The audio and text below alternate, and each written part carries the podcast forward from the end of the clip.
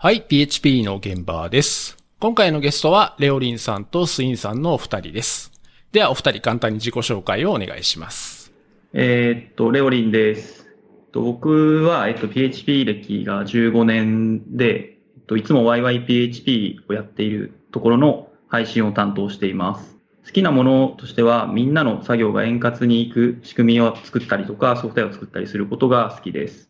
えっと、僕は、あの、株式会社クラフトマンソフトウェアに所属しています。で、えっと、エンジニアとしての、えっと、キャリアというか、キャリアパスみたいなやつとしては、まあ僕はあの、セキュリティエンジニアから始めて、そこではあの、ハッキングのやり方を教えて、守る術を教えるみたいなことをやってました。で、その次に、ネットワークエンジニアをやって、で、その時は企業のね、結構お大きいネットワークの構築とか設計と運用をやって、で、その後に、サーバー関係のインフラエンジニア、まあ、あの、アパッチでウェブサーバー立てたりとか、メールサーバーを作ったりとか、まあ DNS サーバーとか、そのサーバー系をのエンジニアを経由して、その後は普通にあの、エンタープライズ系のアプリケーションを作るエンジニアをしばらくやってから、えースタートアップ、今の株式会社クラフトマンソフトウェアを、まあ、スインさんと一緒に立ち上げて、今経営をして、えっ、と、受託をやったり、えっ、と、自社のプロダクトを開発しているということをやってます。僕の自己紹介は以上です。はい。えっ、と、続きまして、スインです。えっ、と、PHP は15年ほどやってるんで、レオリンとま同じぐらいやってるのかなと思います。えっ、と、僕は、えっと、キータに結構積極的にアウトプットするっていうことを、えっと、長年やってまして、えっと、キータの方にはもう1000投稿以上しています。で、えっと、ランキングの方が、コントリビューションのランキングで、今、えっと、今日現在3位になっています。えっと、 Slack の分報という仕組みを、えっと、レオリンと一緒に、えっと、考えました。えうん。はい。で、YYPHP の主催者の一人でもあります。で、好きなものとしては、オブジェクト指向だったり、ドメイン駆動設計だったり、あと、あの、作業の自動化っていうのが、えっ、と、好きなものです。レオリンと同じ株式会社クラフトマンソフトウェアで、えっ、と、勤めております。えっ、と、クラフトマンソフトウェアでは、えっ、と、レオリンはどちらかというと、えっ、と、まあ、サッカーで言うと、フォワードみたいなか立ち位置で、いろいろ新しいことを取り入れたりとか、まあ、新しいことにチャレンジしていくっていう風な役回りで、僕の方はどっちかっていうと、まあ、ディフェンス寄りで、えっ、と、レオリンがこう開拓したものをこうひたすらこう整地していくみたいなのが結構得意で、まあ、そのお互い長所と短所をこううまくマッチさせて仕事できているので、えっ、と、とても、まあ、いいパートナーだなっていうふうに思っています。はい、よろしくお願いします。はい。よろしくお願いします。よろしくお願いします。はい。このポッドキャストではですね、公式のハッシュタグとして、ハッシュ PHP 現場というのがあります。それで、まあ、この配信をですね、聞いた感想とか、あとご要望などあればツイートをお願いします。今日はですね、レオリンさんとスインさんに、来ていただいていろんなお話聞いてみたいんですけど、えーまず、えっ、と、今、お仕事されているクラフトマンソフトウェアさんですね。は、まあ、先ほどちょっとレオリンさんからもありましたけど、えーまあ、受託と自社のサービスを、まあ、両方やってる会社さんっていうことなんですかね。そうですね。えっと、最初は、その、まあ、スタートアップとして、えっと、自社のプロダクトのシュデビーというテストを自動化する製品を作っていたんですけど、それをやるために、えっと、スインさんの方に僕がお声掛けして、一緒にやりませんかということで、まあ、その時に、まあ、5年、2013年の10月から、や、一緒にやっているという会社です。最近は、その、シュルビーというのが、まあ、なかなかマネタイズが難しいというのがあって、で、次のプロダクトを考えて、で、その間に、その資金調達とかしないで、えー普通に自宅で資金を、まあ、自分で調達して、プロダクトの開発に当てるっていうことをやってます。で、そのために受託のいろいろ、まあ、インフラ系とか、ソフトウェアの開発とか、まあ、あの、あとは、レンタル CTO とかっていうサービスもやっていて、それはあの、なんだろうな、スタートアップとかに CTO がまだいない会社さんで、そのエンジニアと経営者がなかなかうまくこうコミュニケーションが取りづらいということで、間に入って CTO 的な役割をやってあげるとか、そういうことをやってます。で、あとはその、バグハントっていうのもやってまして、それはあの、スインさんが、その不具合を発見するのがとても得意なんですね。まあその不具合を引きつけてしまうとか、そういう謎な能力もあるので、その、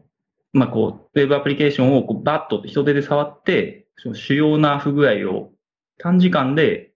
まあ、見つけ出すというのもやってます。うん。1時間で5個から10個ぐらいは見つかる感じですね。うん、それはもうなんか自動化とかではなくて、もう完全に人手で、もう職人の勘みたいなところでやっているサービスですね。ほう。それはなんかバグを見つけてくれて、まあ、診断みたいなのをしてほしいみたいな依頼があって、それから探るっていう感じなんですか？えっと、診断というか、例えばなんかスタートアップとかで、えっと、新しいプロダクトを作ったときに、あの、ちょっとセキュリティが不安だなとか、脆弱性ないかなとか、あとまあ機能で、なんか明るさ、明るさまにおかしいところないかなっていうのを、まあ、短期間で見つけて、すぐあの開発にフィードバックしたいみたいなシーンで結構引き合いがありますね。うん、なので、僕がまあやる作業としては、まあ、よくありがちなバグとかを試してみたりとか、まあ、XSS とか SQL インジェクションとかを起こりやすそうなフォームに対してやってみたりとかいうのを、まあ、直感でやっていくような感じです。ああ。じゃあ、まあ、セキュリティ関連が多いですかね。その、いわゆるセキュリティの問題はなくても、バグとしてあるものを見つけるっていうよりは。そうですね。当初は、その、セキュリティよりかは、そのバグを見つける、本当に、あの、使用上、使用を満たしてないであろうものを見つけるっていうのを、まあ、コンセプトに始めたんですけど、まあ、どちらかというとやってみたら、セキュリティの方をよく見てくれみたいなことが多いです。あなんかその要望としては、やっぱりそういう検査をしていないし、その検査する時間もないとか、そのツールを買ってやるとお金が結構かかってしまうとか、そういうので、こう、割とライトに始め、ちょっとチェックしてほしいみたいな。ある程度のお墨付きを得たいみたいな感じですかね。いやでも、スインさんのその能力があると、バグバウンティーとかで、なんかすごい賞金とか稼げるんじゃないですか。確かにうん。それやったらいけるかもしれないですね。いや今お聞きしたサービスだけでもなんか、たくさん話が聞けそうなんですけど、すみません。一個だけあのレ、レンタル CTO っていうのは、それはなんか、コンサルみたいな感じで入るっていう感じなんですか？そうですね、コンサル、まあ、その助言をするだけじゃなくて、もちろんその、まあ、アドバイス的なこともしますし、その、チームの設計とか、そのソフトウェアの設計とか、それこそインフラの設計とか、まあ、部分的にはもう実装までや、やるっていう感じのものですね。だから本当に CTO をこうちょっとやるっていうところが大きいです。まあ、スクラムを導入したりとか、やっぱりその、ソフトウェア開発において、その、最初にいろいろやんなきゃいけないことがあると思うんですよね。その、整備ですかね、いろんな意思決定とか。うん、主にそういう意思決定をして、こういうふうに進めていきましょうっていう提案を、まあ、経営層にしていくっていうのが、レンタル CTO です。それはなんか、例えばじゃあなんか月に何日かは向こうにお伺いして、で、そこでなんかこう、会議的なものをしたりとか、普段は Slack で質問が来たら答えるとか、そういう感じなんですかあそうですね。まさにその通りです。まあ、大体週1ぐらいでは伺ってお話をして、で、あとは Slack でとか、そういう形です。うん。なるほど、なるほど。なんかそういうこう、部分的な関わり方していくと、もちろんそれでうまくいくときはいいんですけど、抱えている問題によっては、もっと自分が深く入ればもっといろんなことできるのに、でも契約上はこんだけしか工数がないから、なかなか踏み込めないで。まあある程度はね、もちろんやっても、なんかそのもどかしさってなかったりします、ありますね。うん。あるんですけど、やっぱりそれを感じたときには、その、まあ、今こういう問題があって、そういうもっと深くいけばこういうふうに解決できるかもしれないけど、まあ、リソースがないんで、こういうエンジニアを採用していったら、こういう問題もっとスムーズに解決できるようになるんじゃないですかとか、そういう提案をするというところに留めておく感じになります。ああ、なるほど、なるほど。そうですね。は深く入ると、際限なくやることが出てきて、レンタル CTO じゃなくて CTO になっちゃう そうですね。なんかでも気持ち的にそうななることはないですか？なんか、あ、もうどうせやったら CTO になっちゃおうかな、みたいな。いやそうなんですけどね、自社のこともあるんで、もうなかなか。そうですよね。うん、葛藤がありますね、そこについては。そうですよね。うんで僕も技術サポートとかやるんで、なんか、ななんとなくそういうことあるだろうなと思って、僕自身もそういう、もうちょっと自分が深く関わったり、もうちょっといろんなことできんのになとかっていうのが思うことあるんで、うん。ありますね。うん。それは、ごもっともです。うん。じゃあですね、えー、まあ今現在ですね、どんな感じでお仕事されてるのかっていうのをちょっとお聞きしたいんですけど、じゃあ、レオリンさんからですかね。えー、レオリンさん、まあ普段は、えっ、ー、と、インフラ周りがやっぱ多いんですかね。そうですね、最近はあの、まあ、事業戦略的にインフラとその自社アプリケーション開発に分けてやってるというところがあるので、基本的には僕はあのインフラの方をメインでやってます、最近は。うんちょっと前までは、その、あの DDD とかでソフトウェアをその作るっていうのをやってたんですけど、最近はもうほぼインフラです。うん。インフラと具体的には、なんかクラウドを使ったりとかそんな感じですか？そうですね。うちの場合は AWS がメインですね。AWS に、まあ、そのインフラをこう手動で作っていくのではなくて、 Terraform とか Kubernetes とかを使って、まあ、自動化していくっていうのをメインにしてます。自動化して、えー、なんだろうな、今まで手動で作ってきたようなものを自動化しつつ、運用のコストを下げるために運用の自動化っていうのもやっていくと。そういうところに取り組んでます。じゃあ AWS がメインだと、この間の障害とか大変だったんじゃないですか？大変になるかと思いきや、こう、ギリギリ影響がないところにしか障害が起きなかったんですよね。あの、待待機系のサーバーとか、動いてないサーバー。あ、はいはいはいはいはい。うん、へえ。ギリギリ大丈夫だったっていう。ちょっとなんか、その CPU の状態がおかしいとか、ありましたけど、うん、それぐらいでしたね。サービスがダウンするっていうことは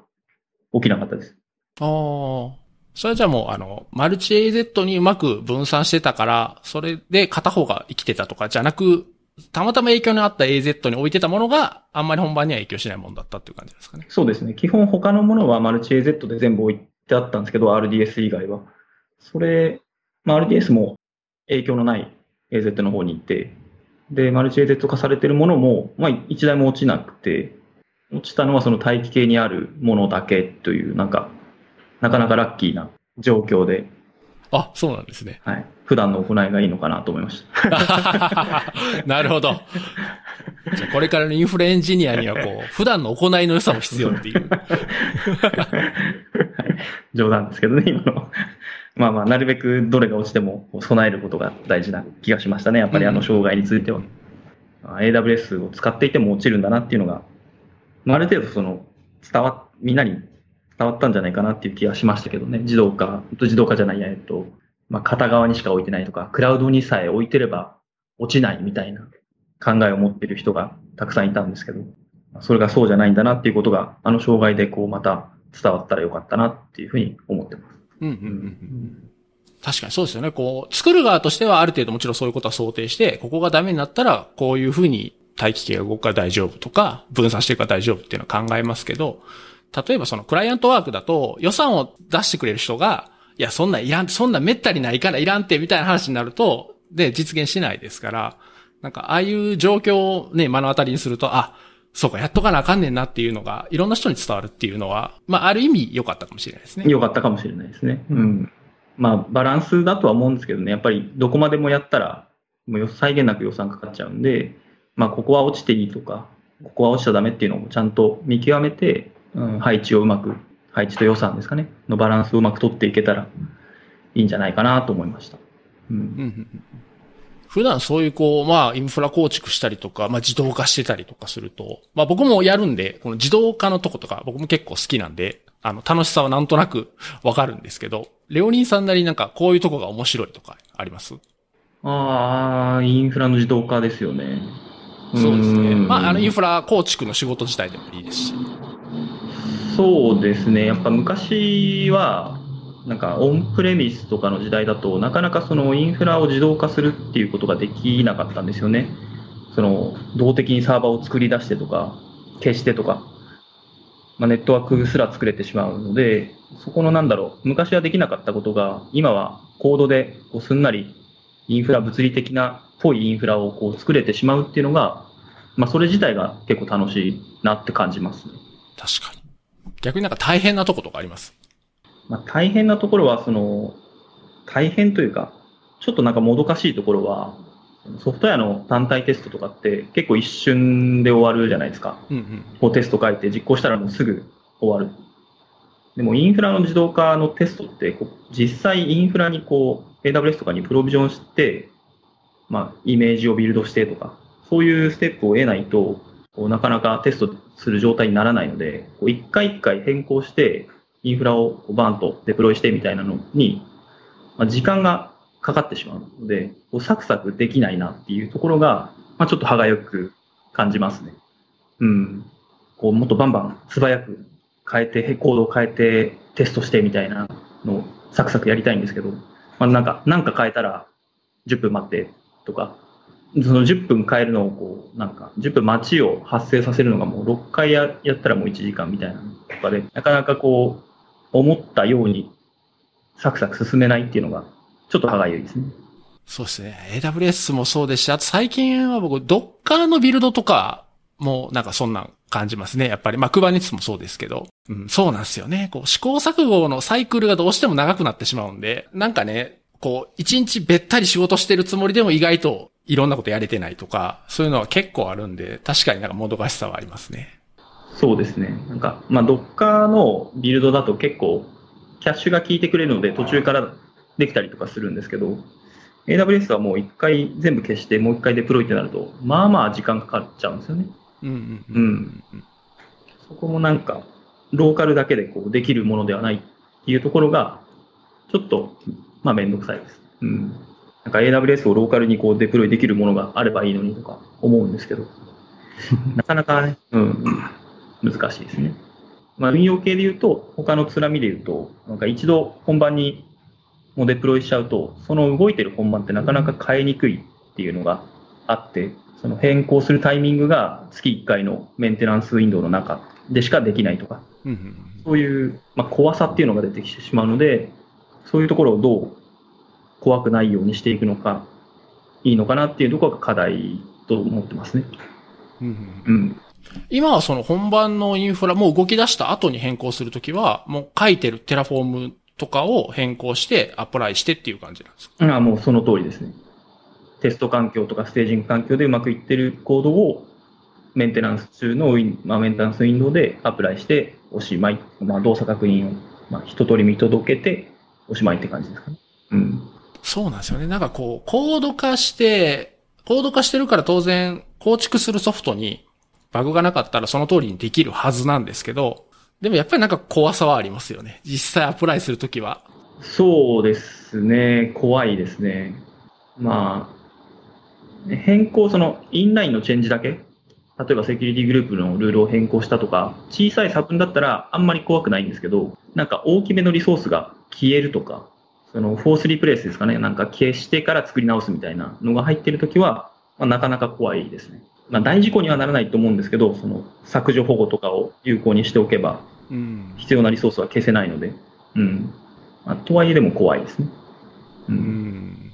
ちなみにあの、 Terraform で、あの、書くのとまた別に、あの、AWS の CDK ってあるじゃないですか。 Terraform みたいな感じでコードでインフラを書けるんですけど、AWS が出してて、 TypeScript とか、Python とか結構いろんな言語で書けるやつがあるんですよ。あれとか試されたりしてます？あれはまだ試してないですね。まあ、AWS だけで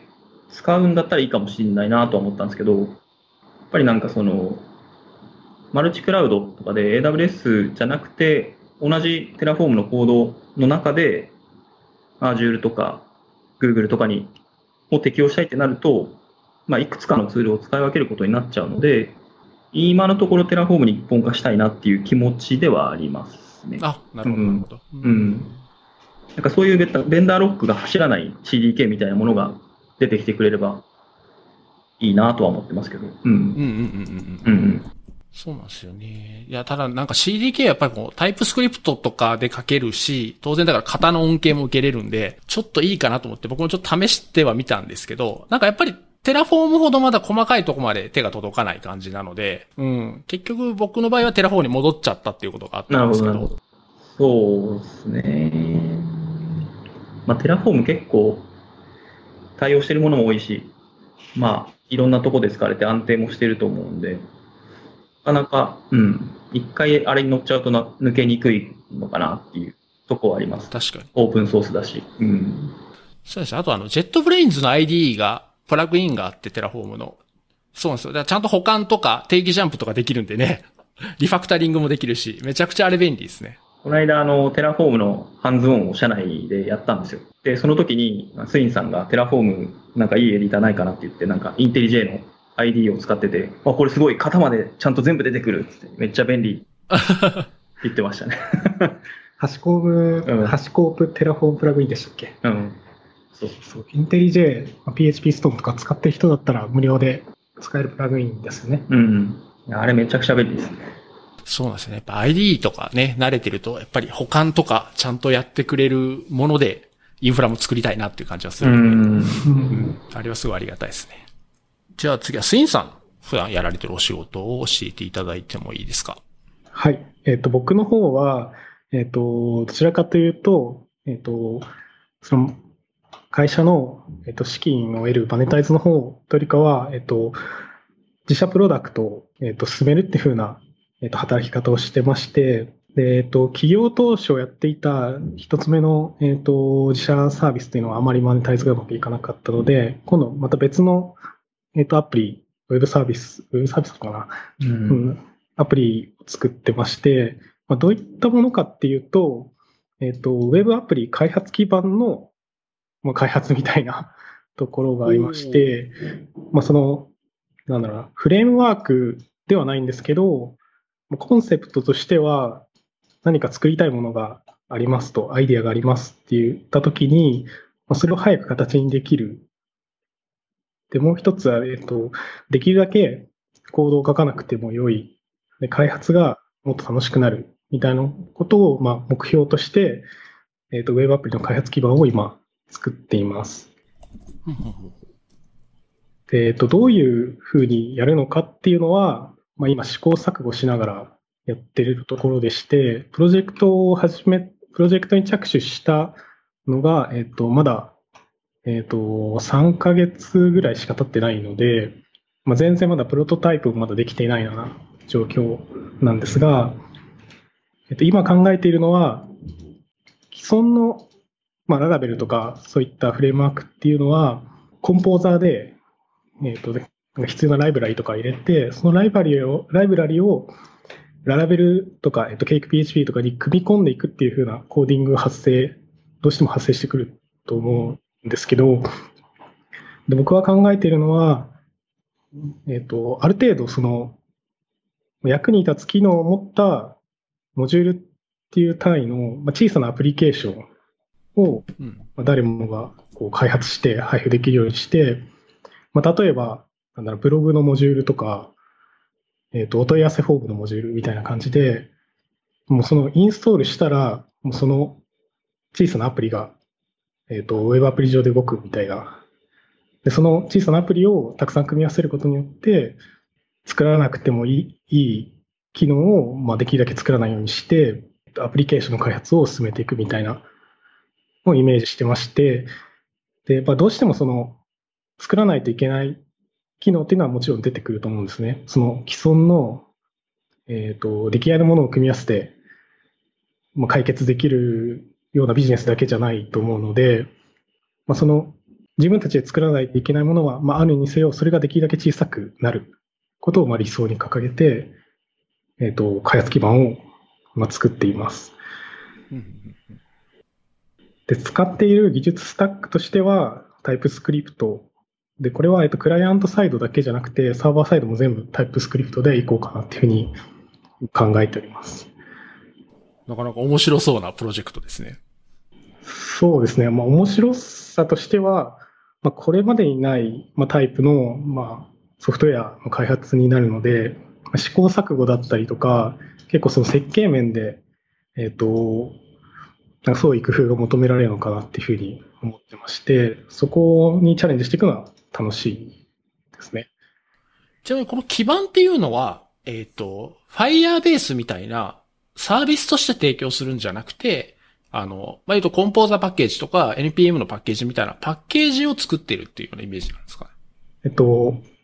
今はその NPM のパッケージとして作ってまして、オープンソースとして提供しようかなというふうに考えてます。なるほど。で、まあ言っても Web アプリなので、まあ、それを動かすそのインフラっていうのが必要になってくるんで、例えばまあそのビジネス的に考えると、そのインフラはその Web アプリの開発基盤を動かすまあ最適なインフラを優勝のサービスとして提供するだとか、あとはそのまあオープンソースでありがちなサポートの契約を結んで、えっとマネタイズするだとか、他には例えば自社で本当にウェブアプリの開発を受受注して、その技術基盤を使って、まあ、少ないリソースで納品するとかっていうのも、まあ、一つのマネタイズとしてあるかなっていうふうに。ああ、なるほど、なるほど。はい。あードッグフーディング的に自分たちでも使ってみるっていう。そうですね。で、今回、その、えっ、と、どういう基準で新規事業を選んだかっていうと、まあ、その市場性があるっていうのはもちろんまあ大事なんですけど、自分たちがもうずっとやりたいと思思えるものにしようと思ってまして、って考えると、なんかその、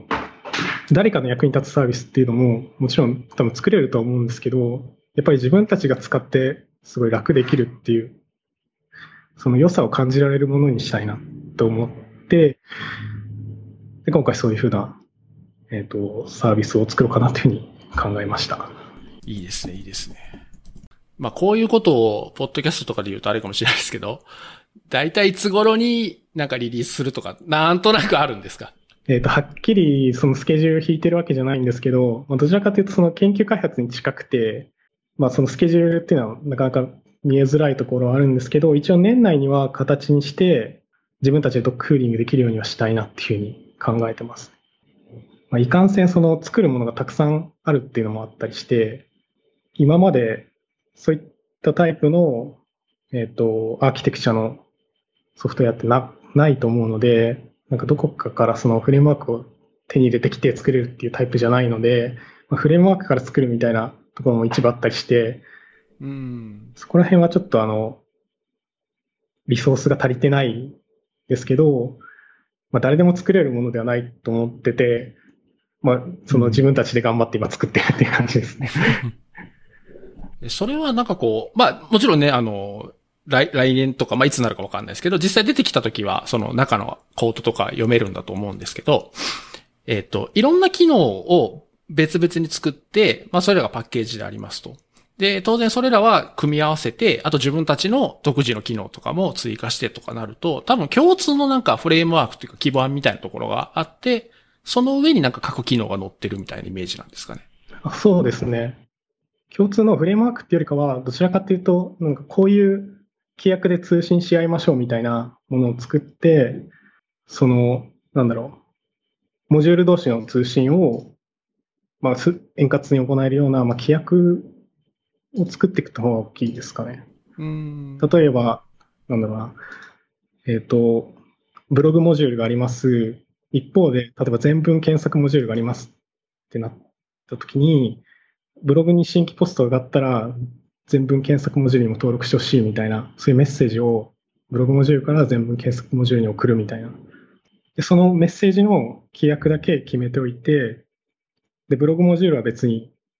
えっ、と、僕が作ったブログモジュールでもいいし、レオリンが作ったブログモジュールでもよくて、まあ、その規約に準拠してさえいれば、その全文検索モジュールと話せるみたいな風にしていくので、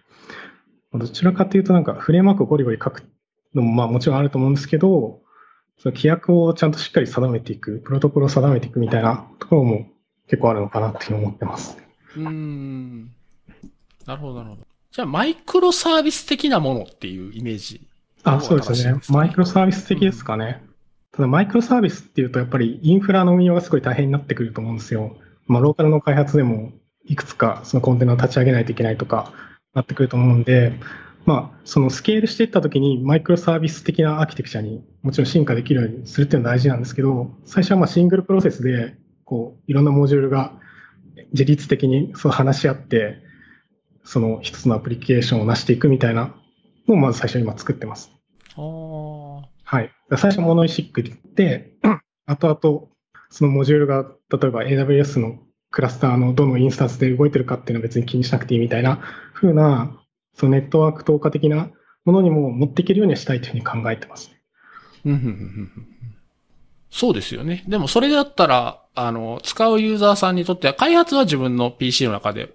まあ、モノリシックというか、まあ、小さな環境でも動かせるし、本番環境はマイクロサービスで分離するってなれば、多分その、あの、インフラを有償で提供するっていうところにも意味が出てくるのかなと思うので。そうですね。まあ、最初は例えば、桜のレンタルサーバーで始めてって、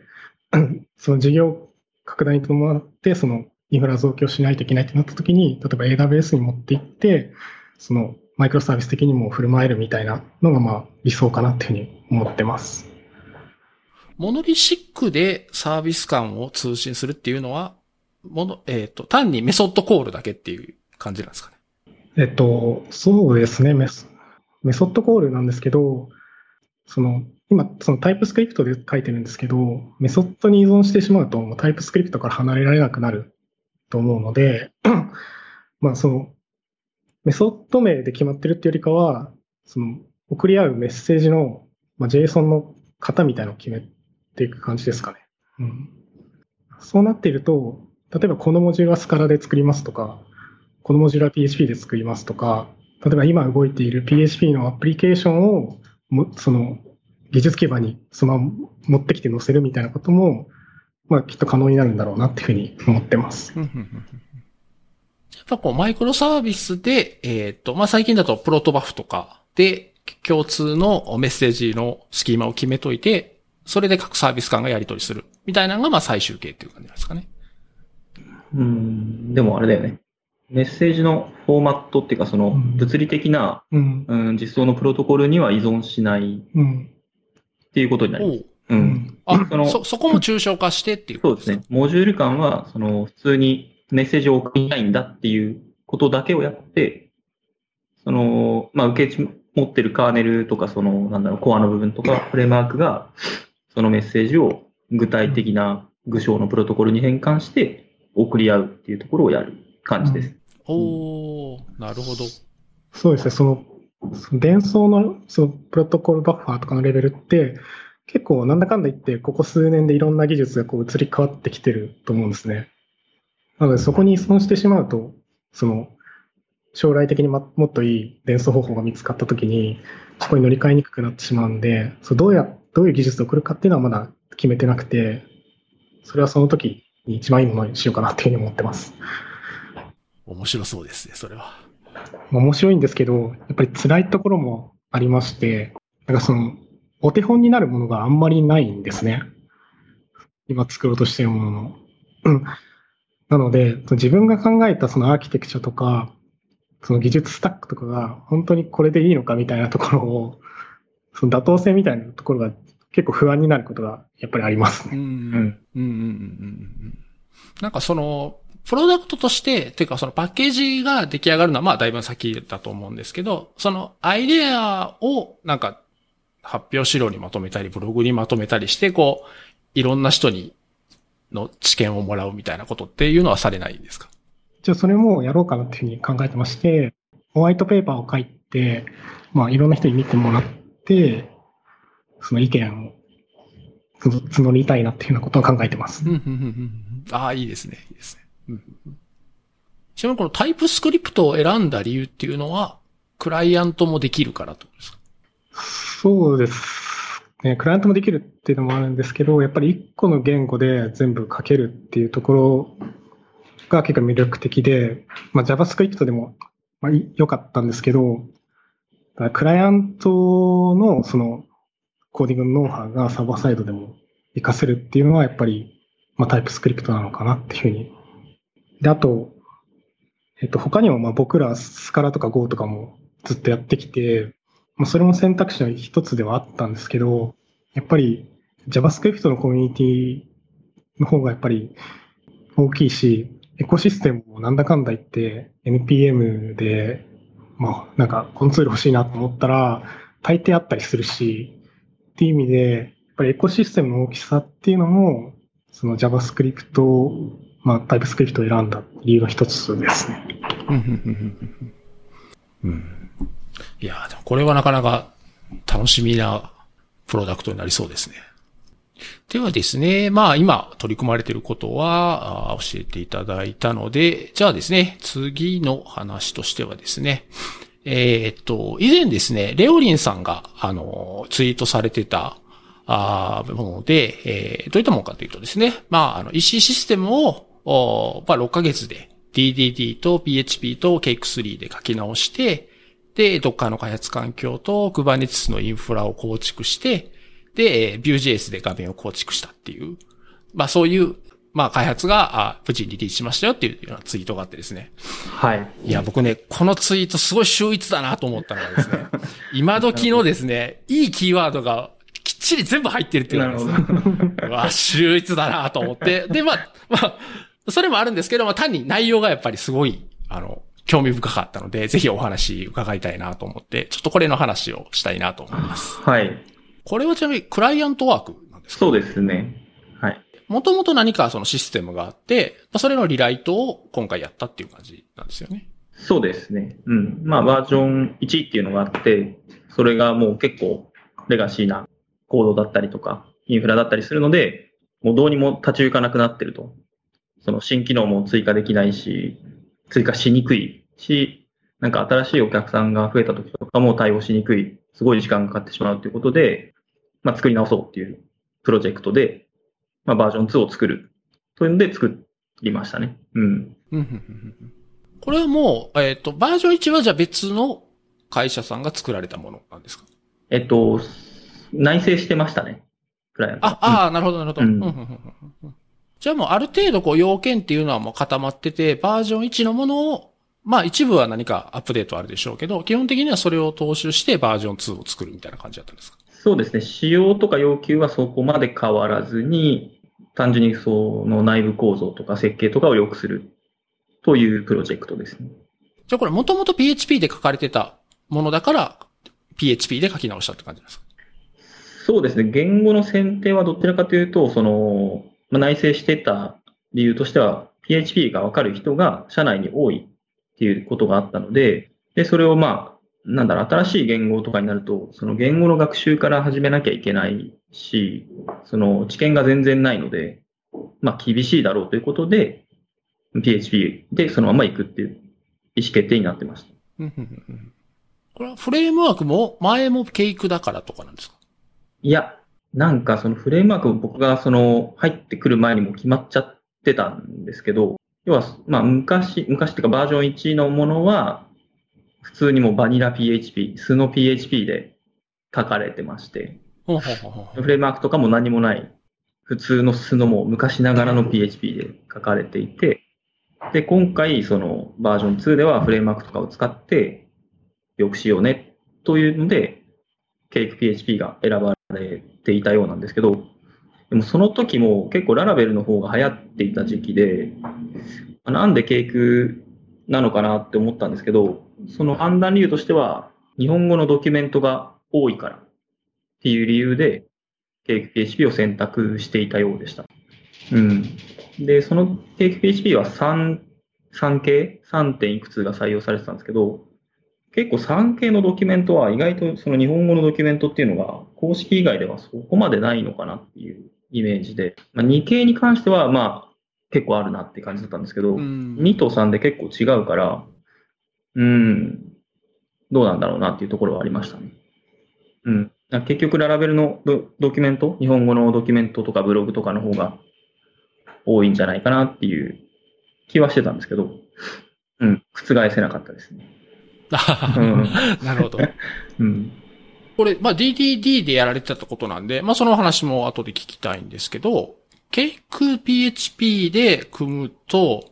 えっ、ー、と、全体のアーキテクチャってどんな感じなんですかね？ケイク PHP のいわゆる MVC みたいなのをそのまま作ってるのか、なんかこう独自の、例えばドメインレイヤーだけは切り離してるとか、なんかそういった工夫とかっていうのはされてるんですか？えっと、ケイクに関してはもう、ほぼほぼなんだろうな、ドメインとかも何も使っていない状態で、その単純にルーティングしてコントローラーがあって、で、あとはドメインの、まあ、アプリケーションサービスとか呼んでおしまいみたいな感じになってます。で、一部あの、ケークの ORM が、えっ、と、インフラ、DDD でいうインフラ層に、で使われてるという構成になってます。う。ん。まあ、アーキテクチャで言うとクリーンアーキテクチャに近い感じ。まあなんか、紆余曲折あって、その最初 DDD でやり始めたんですよね。で、その DDD でや、まあ一部もうリリースがまあできたんですけど、追加の開発で、こういろいろ足していかなきゃいけないっていう時に、まあ DDD で作ったとはいえ、まあ結構もう急いで作ったし、その DDD の知識がある人って、あの僕とスインさんしかいなかったんですね。で、スインさんフルコミットじゃなかったですし、その他の人に DDD のアーキテクチャをこう教えつつ、その初めての人が書いたコードって結構、なんだろうな、規約を守っていないというか、あそれそうじゃないんだけどな、みたいなのも、まあまあいっぱいあって、で、結構その DDD のコアの、コアの層っていうかその、このアプリケーションでいう、うん、メインになるところが、結構、ひっちゃかめっちゃかになっちゃったんですね。まあ、ある程度の DDD の構成は取れてるんですけど、うんうんうん。とても出来がいいとは言えない状態で、で、そこにその追加の機能を足すときに、その層とは決別したいくて、まあ、クリーン、その追加の部分はクリーンアーキテクチャで作っていくっていうプロジェクトが、まあ、2回、にバージョン2.1とか2.2ぐらいの時にはその、そういう構成になってますね。うん。なんで、まあ、PHP とはそこまでこうなんか関わってないというか、まあそうですよね。こう、ドメインを中心にみたいにやると、やっぱフレームワークが用意してるアーキテクチャ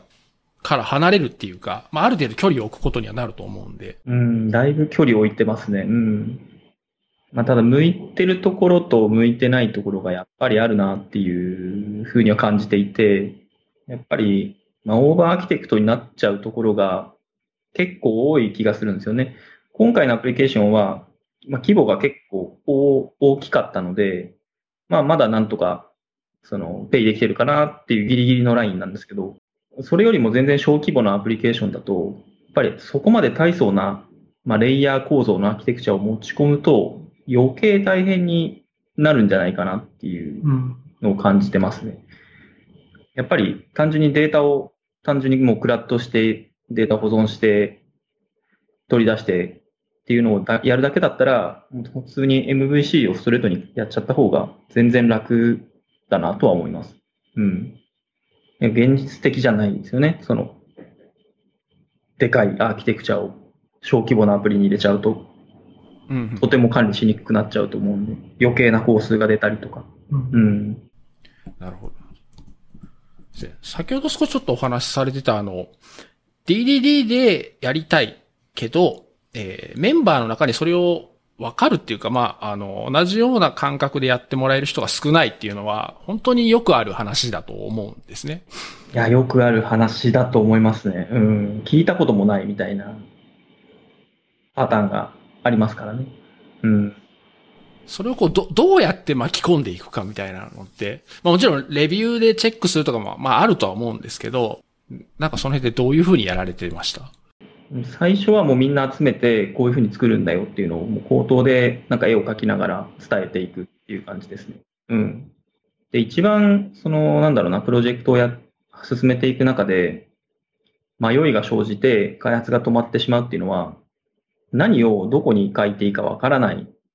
うーん。ていうのが一番多くて、アプリケーションサービスに書けばいいのか、エンティティに書けばいいのか、 value object にしたらいいのか、ドメインサービスに置けばいいのかみたいな、なんかもう概念が多すぎて、もう迷っちゃって、もうどうにもならない、考えられないみたいになっちゃうんで、もうある程度、こういうのはここに書きます、みたいなルールを決めないとなかなか難しかったっていうところがあります。じゃあもうある程度こういうものはこういう風に書いてここに置いてくださいみたいなのもルール化してっていう感じなんですか、まあ、ある程度ですね。うんもうなんか常に相談みたいな感じですね。これどこに置いたらいいんですか？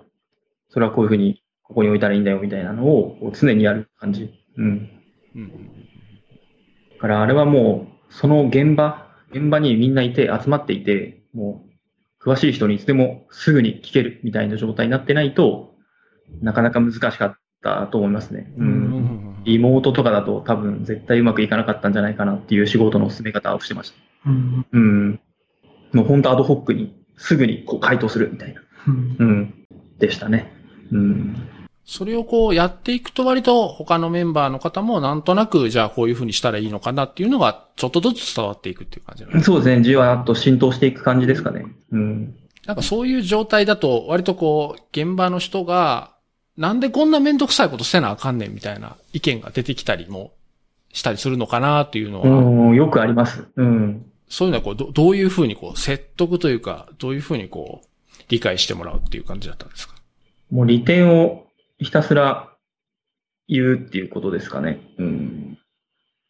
それだと、まあ、変更に弱くなるし、テストもしにくくなるしとか、そういう、なんだろうな、メリットの方を強調して説明する感じですかね。うん。割と納得してもらえました？いやー、難しいですね。結局、そうなんだろうな。その、アーキテクチャ云々の前に、そのオブジェクト思考がよく分かってないっていうのが、まあ結構大きくて、こう今まで手続き思考で、関数の中に何千行も書いて、はい、おしまいみたいなプログラムを書いてる人が、まあ、ほぼほぼだったので、そもそもなそのファイルを分ける意味がわからないとか、利点がわからない。オブジェクト思考の利点がわからない。ファイルが分かれてて、流れが追いにくくて読みにくいっていうのは結構ありましたね。てかもうほぼほぼそれかなうん。そうだからアーキテクチャ云々の前に、まずオブジェクト思考がわからないっていうところが大きな課題としてありましたね。うーん。なるほど。なんか、それはすごい大変な感じがしますけど、でも割、割とよくある現場かなっていう気もします。そうですよね、多分。うん。まあ、YYPHP やっていても、結構そういうオブジェクト思考がわからないで普通にベタにバーって書いてますとか、まあまあ聞きますからね。ううんん。だからそういう勉強会に来ている人たちの現場でも、そういうのがあるってことは、まあ、きっといっぱいあるんだろうなっていう、うーん。うん。感触。うん。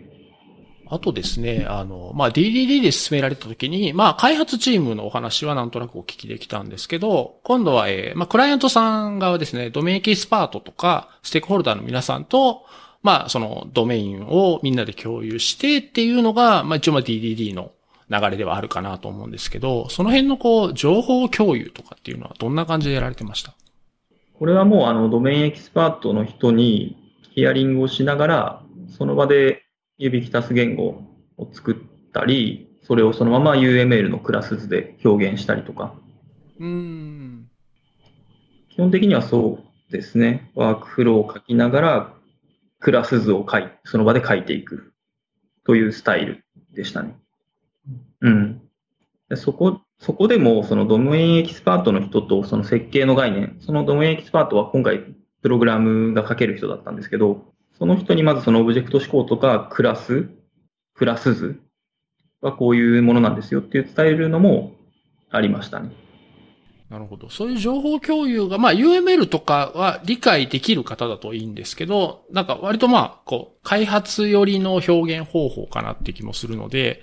なんかそれをこう、どう言うとまあビジネスサイドの方とかとどうやって情報共有うまくすれば、まあもちろん理想は同じ概念で同じものを見て、極端なこと言うとコード見てもある程度わかるっていうところまでいけば理想ですけど、現実問題なかなか難しいなっていうのは僕も感じるところなので、なるほど。で、まあ、ドメインエキスパートの方が、プログラマーの方だと、まあ、ある程度その UML だろうっていうのを理解してもらえるってことですかね。そうですね。その UML 自体は知らなかったので、その、こういうふうに読むんですよっていうのは、その時にお伝えして、まあ、ER 図とかは普通に読み書きができていたので、まあ、ER 図で言うと、こういう概念ですよとか、伝えやすかったです。ただその分、そのデータモデルの方に結構思考が引きずられあていてなんで、うんこのモデドメインモデルとこのデータのモデルって何が違うのとか、うん、なんで違ってきちゃうの一緒にしたいとか、うん、そういうところは結構、いざこざというか、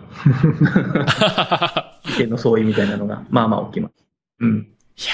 やー、いやー、すごい。いや、いい話ですね。え、それってど、どういうふうに話して決着したんですか？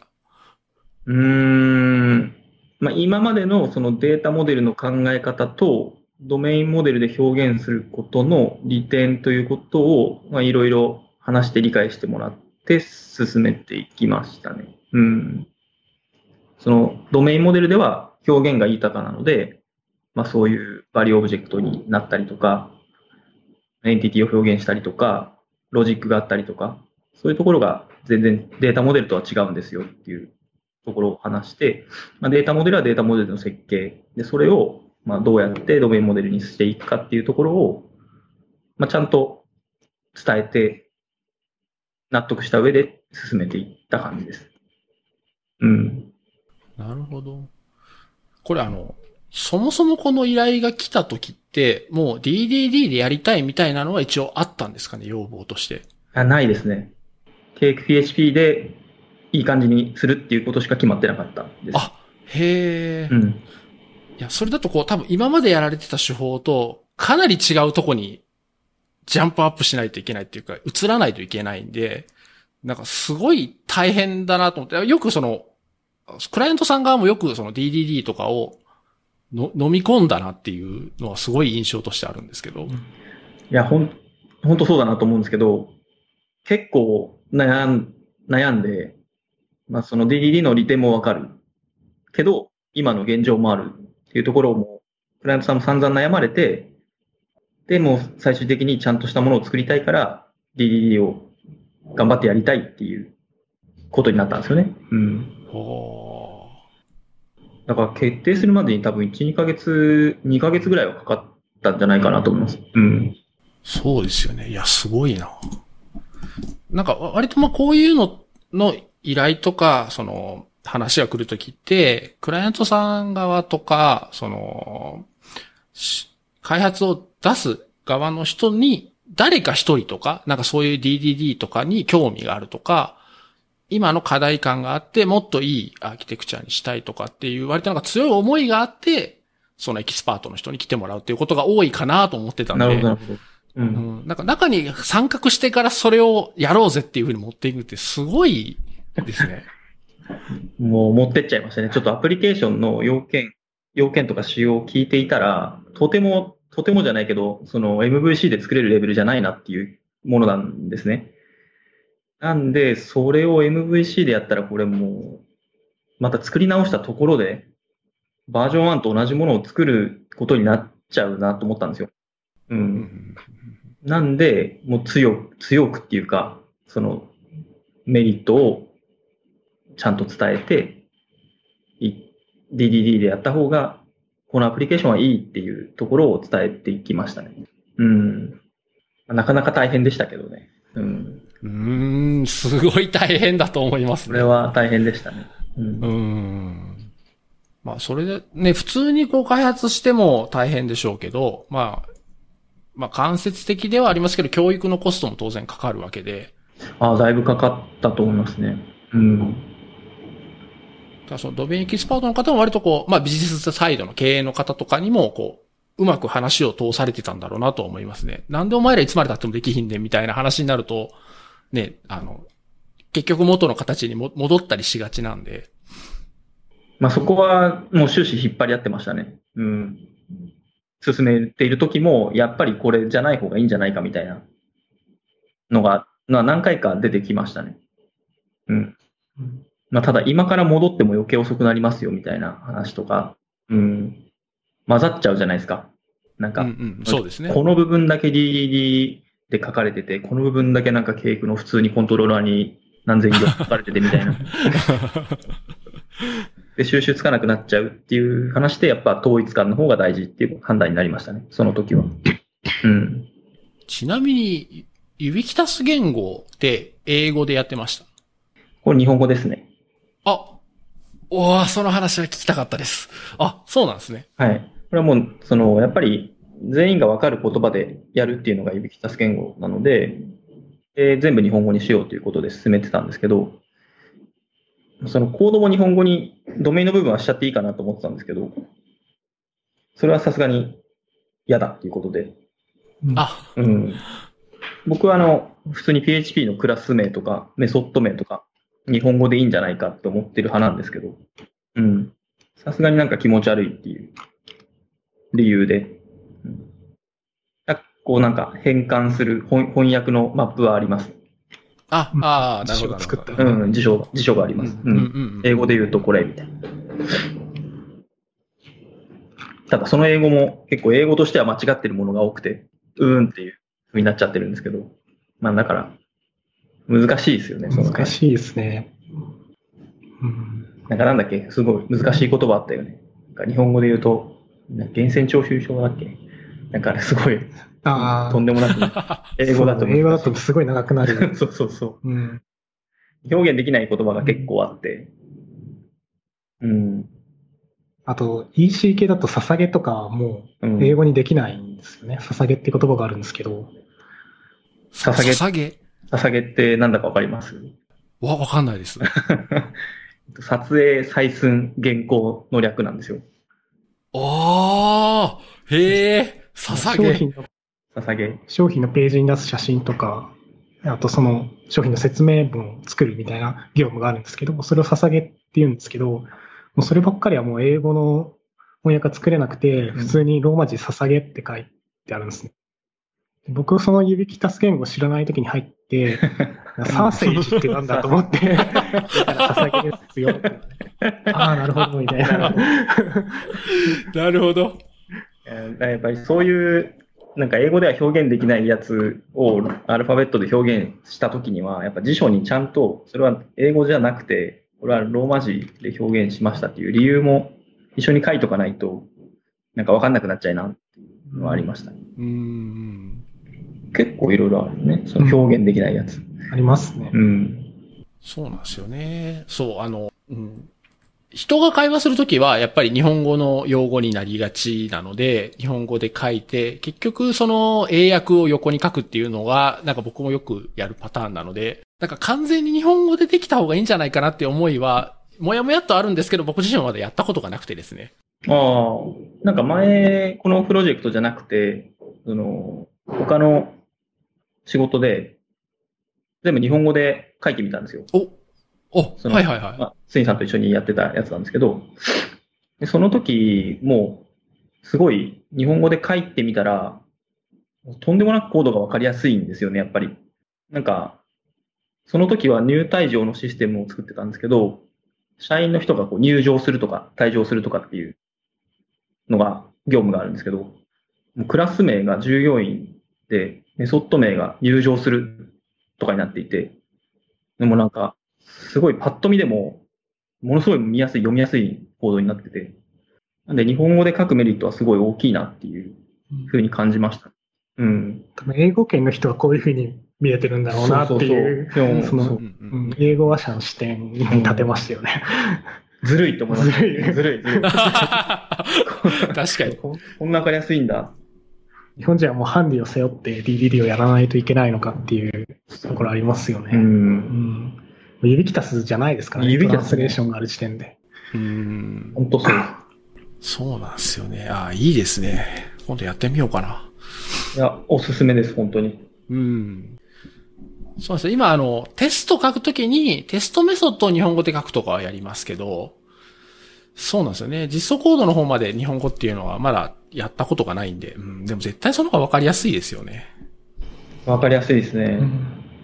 変換するのがちょっとめんどくさいぐらいですかね。うんクラス名。ああ、そう、そう、そ、その辺の書き味ってどうですか？書き味はまあ、めんどくさいんですけど、普通に ID とかがあれば、全然いいんじゃないかなっていう気がしますね。そうですね。正直書き味はやっぱり英語に比べたら、まあ、だいぶ悪いですけど、うんだいぶ悪い。まあ、書くのは一時だけど読むのは一生なんで、そこのなんだろうバランスを考えると、やっぱ読みやすいところに寄せてった方が正解なのかなって気はしてます。うん。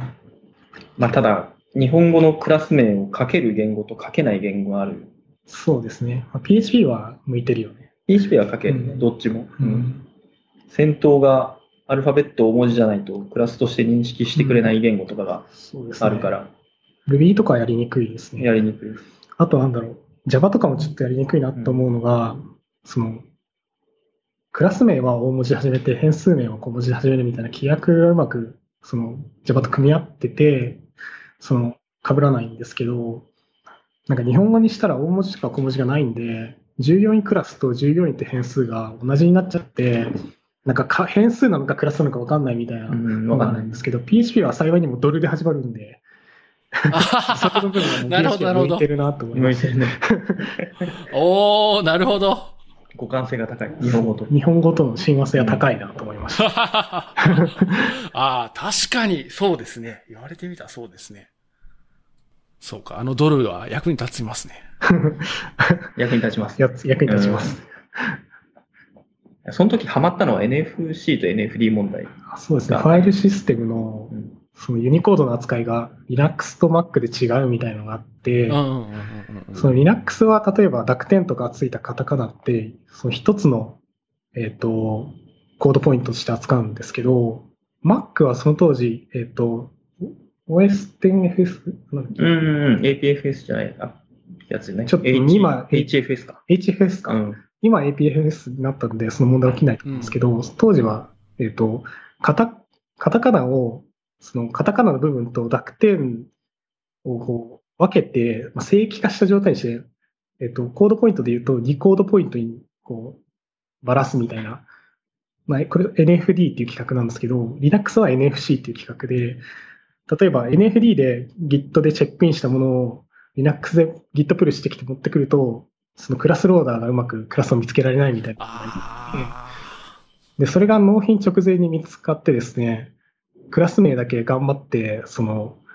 なんだ、えクラスのファイル名か。うんファイル名だけ頑張って英語にして、その、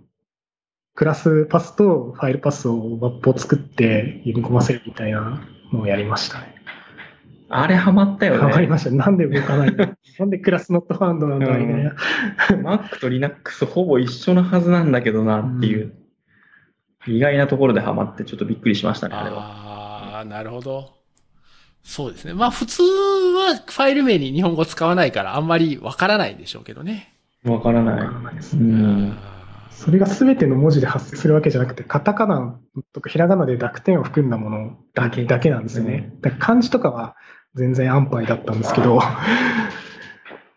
そうですね。あれはハマハマりましたね。ね。ユーザーとかは鬼門ですね。うんザとかザ、ザとは別に分かりましたね。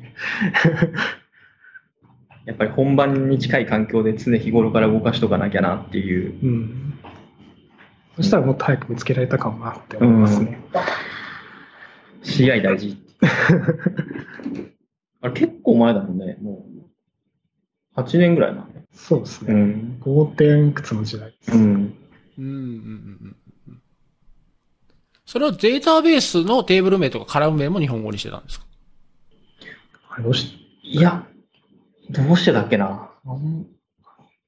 日本語にしてたかも。日本語にしてた気がしますうん、ね。してたうん気がする。う。うんん全部日本語でいけるって。うんね。全部合わせようって言ったの。ううんん。なんで基本その言葉しか出てこないみたいな状況うんですね。うん。いいですね。JSON API とかも普通に JSON のキーが日本語だったりうん。してましたね。うん。うんうんうんうんうんで同じ概念を常に同じ言葉でうん書くっていうポリシーのもと作ってたから、ううんん。相当わかりやすかったよね。うんうん。うんいいですね。ちょっと今度実際のプロジェクトでやってみようかな。うん。やってみ、や、まあ、試しにやってみたら、すごいってなると思います。うん。あと、指揮達言語で言うと、えっ、と、ドメインエキスパートとかの側でも結構、えー言葉の揺れって結構ないですか？あありますそれをね。き決めたときは、この、この用語はこういう意味ですよねっていうのをみんなで同意取ったんですけど、次の時行くと、全然違う用語が出てきて、でも意味は一緒っていう、言い換えてるだけっていうのがあったりとか、そうなかったですか？ありますね。言い換えてる時もあるんですけど、その、同じものを指してるんだけど、その立場によって言い回しが違うみたいなのがありましたね。うん。なんか、商品とか、まあ、品番と SKU っていうのがあるんですけど、その商品っていう時もあって、何が違うんだっていう、同じことを指してるんですけど、で品番って言ったり商品って言ったりする時があるとか、なんかこう、そういう細かい言い回しが違う。同じものを指してるんだけど、細かい言い回しが違くて、それの言い分け方のルールが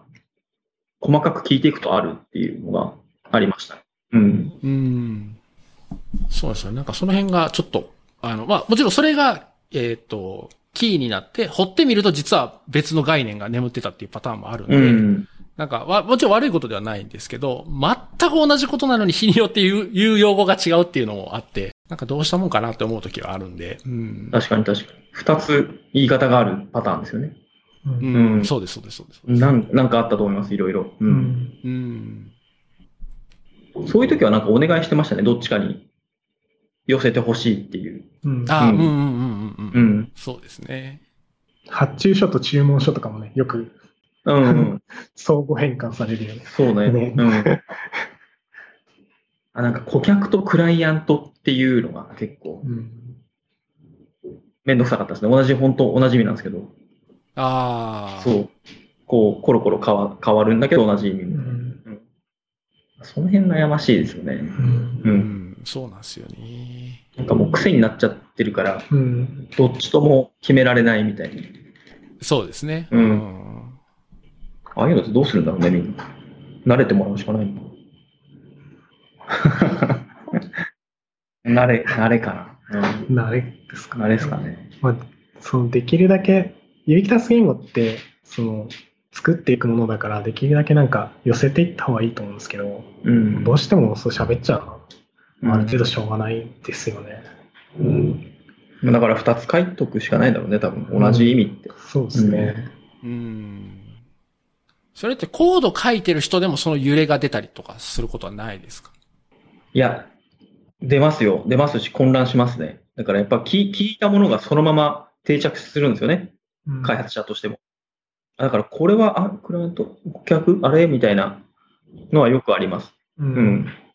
らなんかこう、コードの時は英訳するっていうルールにしとくと、ある程度そこで正規化できるっていうか、日本語では表記の揺れがあるけど、英訳は一緒だから、顧客とクライアントはクライアントだから、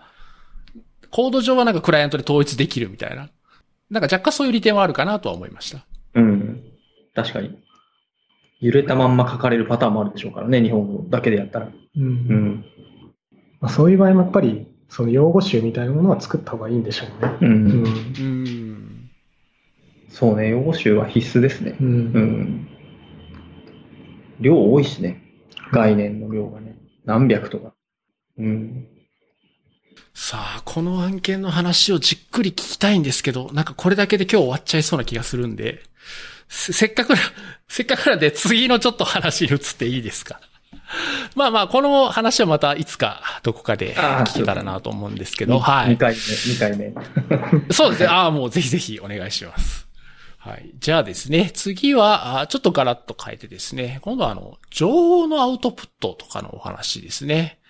えー特にやっぱスインさん聞いたでものすごい、えーいろいろ情報出されたりとか、あとまあツイッターでいろんな情報出されたりしてるんですけど、いや僕ね、単純にやっぱすごいなと思ってて、何がすごいかって言ったら頻度もそうですし、内容もすごくちゃんとしてるし、なんか、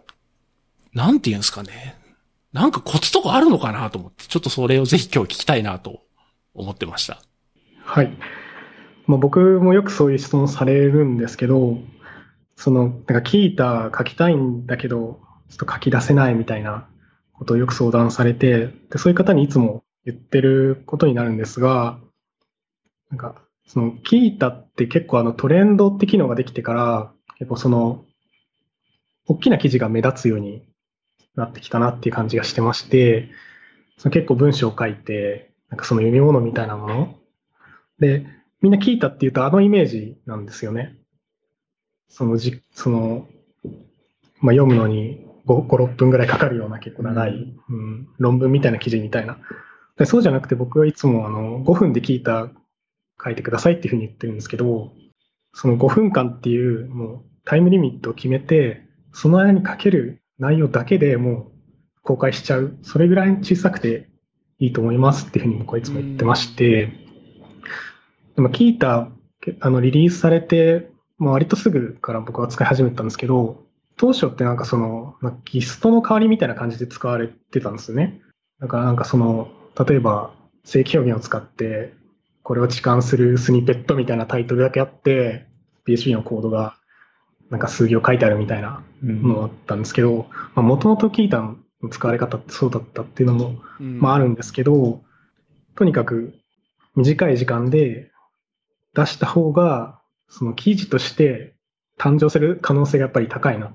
て思うんですよね。うん。結構割とがっつり書こうと思うと何時間もかかるし、まあ、下手したら何日もかかったりして、結構途中で腰折れしちゃって、最後まとめ投げやりで出すか、あるいはその、なんかこんな中途半端なとちょっと恥ずかしいから出せないみたいな感じで結構お蔵入りみたいな投稿ってたくさんあると思うんですよ。まあ、それはちょっともったいないなと思ってまして、まあ、5分っていう時間を決めて書くっていうのをちょっとやってみてくださいみたいな。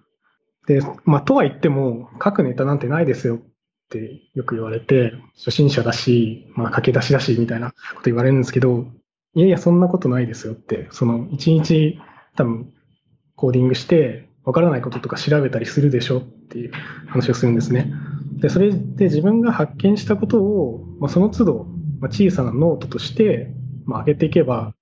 いいだろうなっていうふうに僕は思ってて、まあ、僕自身もそういう使い方をしていて、まあ、最近 TypeScript を書くことが増えてきて、まあ、 TypeScript の書き方とかわかんないときに、まあ、調べて、まあ、 Stack Overflow とかヒットして、あ、これいいじゃんっていうのは実際に使ってみて、で、それで本当に使えたときに、例えばその Qiita で、なんか TypeScript でこうする方法みたいなのを書いてあげるみたいな感じで結構作業を進めながら作るっていうのをお勧めしてますね。まあ、初心者の方でよく言われることが、なんか2番煎じになるんじゃないかみたいな、公式ドキュメントにあることを書いてもいいのみたいな、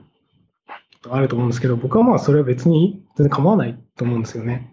うんなんかよくその、なんか、まあ、聞い聞いたゴミ記事が多いみたいな、なんか一時期ちょっと問題視されたと思うんですけど、まあ、それはなんか読む、その情報を探す側の立場のまあ一方的な意見だと思ってて、その聞い聞いたあくまで投稿する場所を提供してるんだって、その情報をなんだろうキュレーションするような機能って、まあ、トレンドとか最近ありますけど、まあ、そこまだ未発達だし、情報の取捨選択っていうのはまた別の責務だから、まあ、それは Google なり、まあ、検索エンジンがやることかもしれないし、うん。例えばまあ、そのキータのユーザーの一人が自分のおすすめのコンテンツをキュレーションして、キータの投稿を作るでもいいし、まあ、その、なんだ情報の取捨選択っていうのはまた別の側面だから、そこは気にしなくていいかなと思っていて、で、あと、その、まあ、初心者が書いたからこそ価値が出るコンテンツって僕はあると思ってて、うんそのコンテンツ、役に立つコンテンツ、価値がある投稿って何って考えたときに、僕はそのコンテンツ単体では価値を測れないんじゃないかなっていうふうに思ってて、まあ、そこにはコンテンツと書き手と読み手っていう3つの登場人物がいて、初めてそのコンテンツの価値がわかる、測れるんじゃないかっていうふうに思ってるんですね。まあ、どういうことかっていうと、その、まあ、初心者が書いた投稿って、初心者の立場に立って、初心者の分かる言葉で書くじゃないですか。うんうんうんだからその上級者が、もうなんか難しい言葉をこう振り回して、同じことを説明する投稿ももちろんあると思うし、一方でその初心者が初心者なりに噛み砕いた言葉で説明する投稿もあると思っていて、でそれやっぱり初心者同士で見たときに、多分そっちの噛み砕いた言葉の方が分かりやすいと思うので、例えば公式ドキュメントに書いてあるからって、そのなんか PHP のドキュメント読めみたいなのも、まあ別に悪くはないと思うんですけど、PHP のドキュメントさらに噛み砕いて、PHP 歴1ヶ月の人でも分かるような言葉で書きましたってコンテンツは僕は価値があると思うんですよね。その初心者にとって。でその上級者にとっては多分価値ないと思うんで、まあ、上級者がそれ読んだ時に、まあ、ゴミコンテンツっていうかもしれないですけど、それはもういろんな人がいるんで、うんみんな、みんなに好かれようと思って別に書く必要はないかなと思ってます。うん。で、僕、どちらから、どちらかっていうと、なんか、結構なんか、記事投稿すると、その、スインさんいつも人気コンテンツになるみたいなこと言われるんですけど、どちらかというと、その、自分に向けて、自分の備忘録として書いてる方も多くて、まあ、たまたまその、なんだろう、同じ疑問を持っていて、共感してくれていいねをしてくれる人とかもいると思うんですけど、もう本当になんか、バズりたくてすごい書いてるわけではなくて、自分が後で読み返して、そう、知識をいつでも引き出せるようにしとくっていう、その備えのために書いてるので、なんかそうやって、もう誰も、誰の目も気にせず書くっていうのがやっぱり続けるコツかなっていうふうに思いますね。誰かの目を気にしちゃうと、やっぱりその、前の投稿であまりいいねが振るわなかったから、次どうしようみたいなことを考えちゃって、なんか、その、プログラミングにも集中できなくなっちゃうし、やっぱりそうなってくると、あまり続かないのかなっていうふうに思いますね。うん、うんそうですね。いやー、うん。いや本当にそれは同意ですね。うん。なんか文句言う人って、なんかその人にとって役立つもの以外は、なんかインターネットにあってはいけないぐらいの極端な人もいるんで、なんかそれはどうかなって思いますけどね。インターネット自体が、まあ、いろんなものがこう、まあ混ざって、混ざったようなもので、カオスじゃないですか、そもそも。でそこになんか、こう、統制を求めてもしょうがないかなって思うんですよね。だから、その、整ったコンテンツが欲しかったら、まあ、書籍とかを読めばいいし、まあ、インターネットってその情報を受け取る側も自分でこう、取捨選択しないといけないメディアだから、うん、もう、気にせず書いていいと思いますね。うん。まあでもこう、インターネットに出すってことは当然誰かが見るわけで、で、当然見た人はその内容について何かを言う、言っても別に構わないわけですね。まあその人格を否定するとかそういうのはダメですけど、そのコンテンツの感想は当然言ってもよくて、で、それが書いた人が望むような反応じゃない時もまああるわけじゃないですか。それこそなんか、こんな簡単なもん書いてとか、なんか、まあ、書いた人がこう気に病むようなレスポンスが来ることも多分あると思うんですけど、スインさんでもそういう時はあるじゃないかなと思うんですけど、そういうのって来た時ってあまり気にしない方ですか？僕もたまにやっぱりそういうの来ますね。ハテブとかって結構辛辣なコメントつきやすかったりするんで、そういうの見ちゃうとちょっと凹みますけど、やっぱり自分のために書いてるっていう気持ちが大きいんで、別になんかその人にとって役に立たなくてもしょうがないかなっていうのは、なんか割り切りみたいなのはつけやすいですね。誰かのためにと思っちゃうと、なんか期待に添えなかったっていう気持ちになっちゃうんですけど。なんかそういうコメントが来た次の日はちょっと、ちょっと今日書くのやめようかなとか、そういうふうにはならないですか？あい一時期、そのコンテンツマーケティングのために、誰か向けの記事を書いてた時期があったんですよ。その時に結構ハテブで、なんか、その内容が薄すぎるみたいなのとか、なんかそれって本当のこれとは違うみたいなコメントがついて、その時は正直、一日ちょっと凹んでましたね。やっぱり誰かのために書いたんで。そうなんですよね。なんか割とそれでこう出すのが怖くなる人もいるんじゃないかなとか、まあそもそも自分がそういう目に合わなくても、第三者がそういう目に合ってるのを見ただけで、なんかか書いて出すと怖いことになるみたいな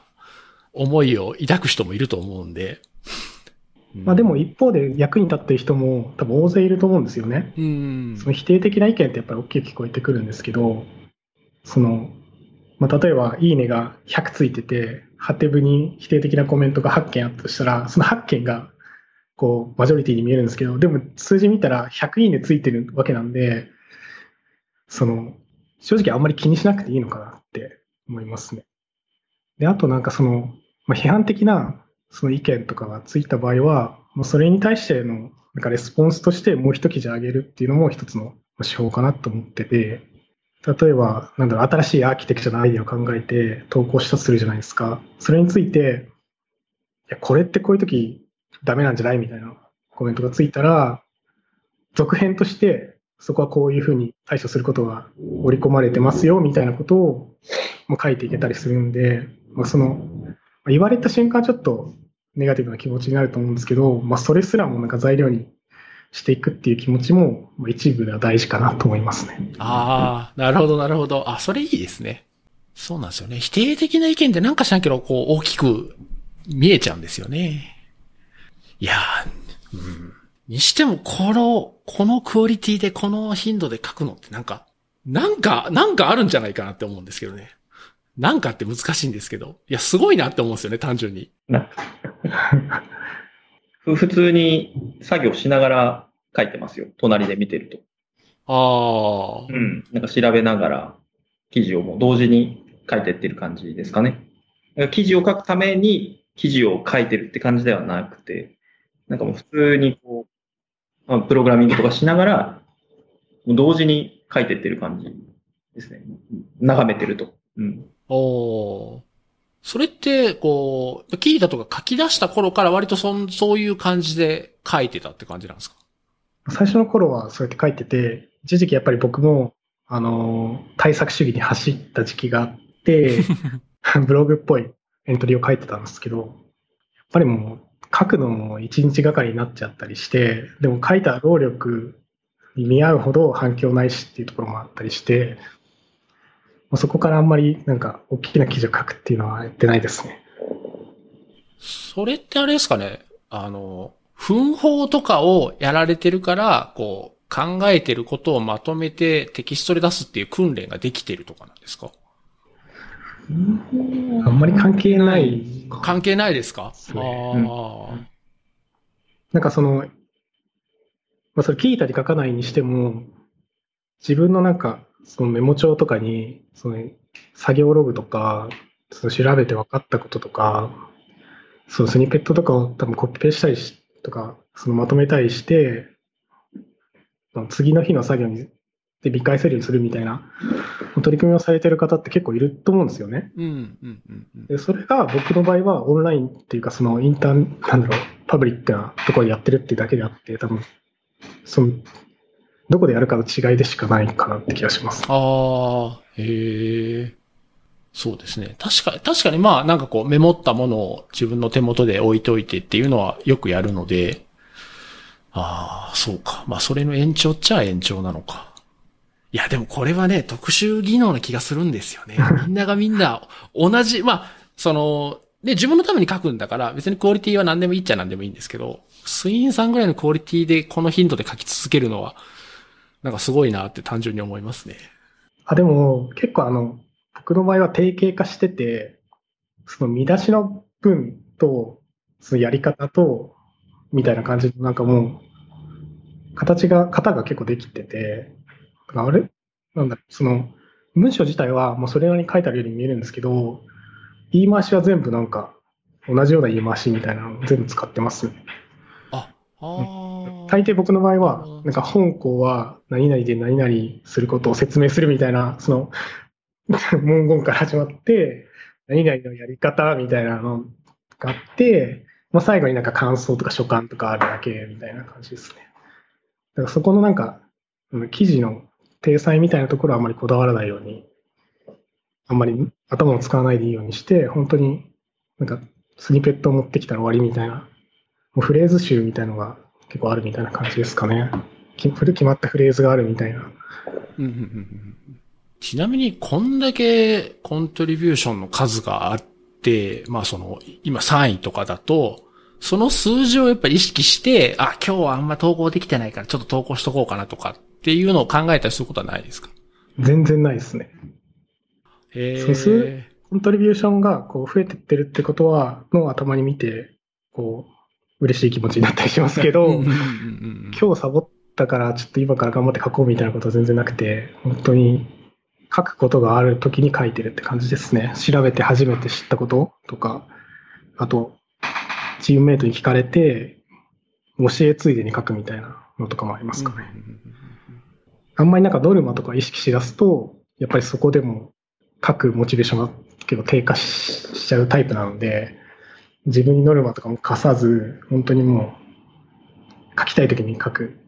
書けない時は別に気にしないみたいな感じではやってますね。うんうんうんうんレオリーさんも割と同じような感覚で自分の微暴録的なっていう感じで、キータにどんどん投稿してるんですか？うーん、まあ僕結構アウトプットしない派なので、なんかあんまり、もう完全にスインさんの影響ですね。なんか、